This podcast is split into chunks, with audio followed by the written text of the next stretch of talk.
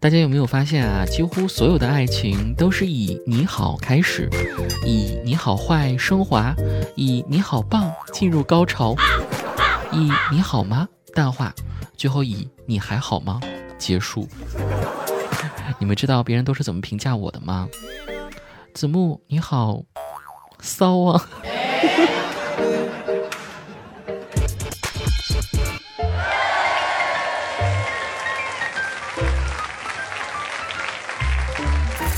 ！Hello，各位，欢迎收听本期《去你的段子》，我是子木。马上又要到十一的八天长假啦，各位有没有一些小小的期盼呢？是不是从一月一号就开始期待十月一号了？其实啊，只盼着十一放假是没有用的，我们应该把眼光放得更长远些，比如想想什么时候才能退休啊？因为担心疫情反弹复潮的原因，很多学校已经放出消息，今年的十一不会放长假，而是要把这些天数挪到寒假、春节之前。也就是说明年的寒假时间会更长一些。对此，不少学生表示强烈的拥护。不过，也有研究指出，关于放假的安排不宜提前太早宣布，尤其在企业里，宣布太早呢，人们就会从宣布那天开始无心工作和学习。大家都在筹划怎么玩，心思全在外地而不在公司，因此为保证工作效率，放假安排应该一直不宣布，让人们以为没假了，死心了，然后直到放假前一天才突然宣布，这样既会给人们带来惊喜，也能保证公司的效益。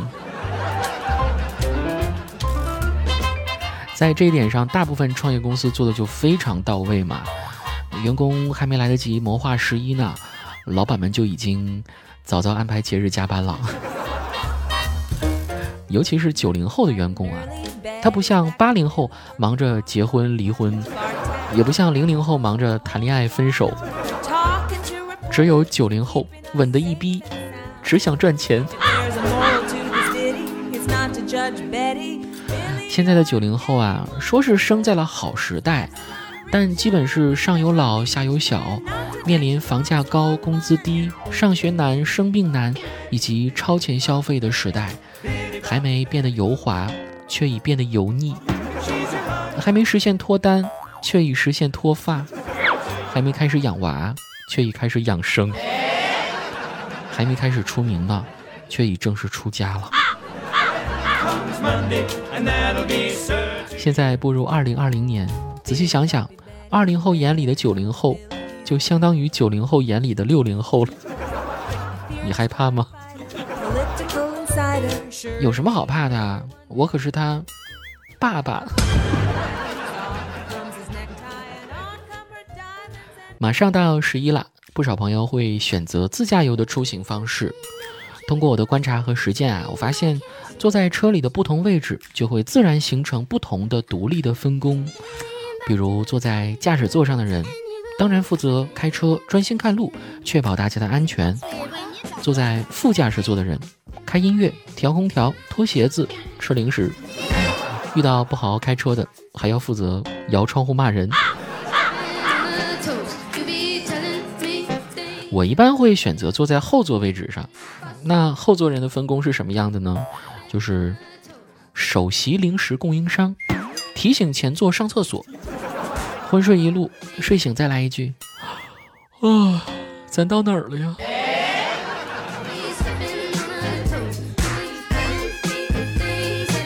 前几天呢，我还和一位大叔在聊自驾游的事儿，他跟我吐槽啊，说每次跟老婆出去玩，或者到哪儿去，老婆就喜欢不看东南西北，直接选一个方向就走。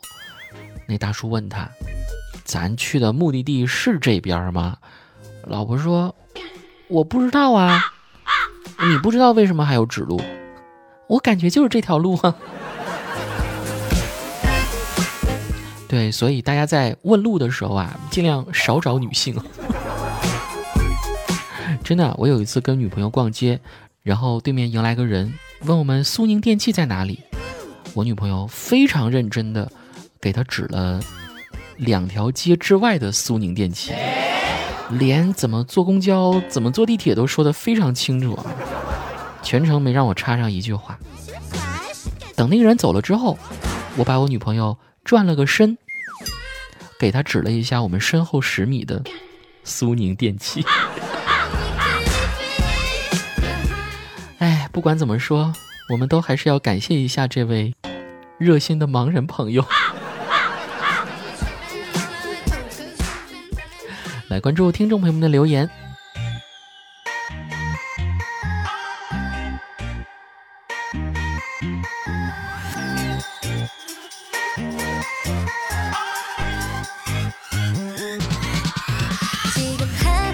蛋黄将军他说：“我呀，很小的时候就喜欢那种很高傲、很冷淡、很沉闷、高高在上的人，觉得那样的人像天空上的云朵，望尘莫及。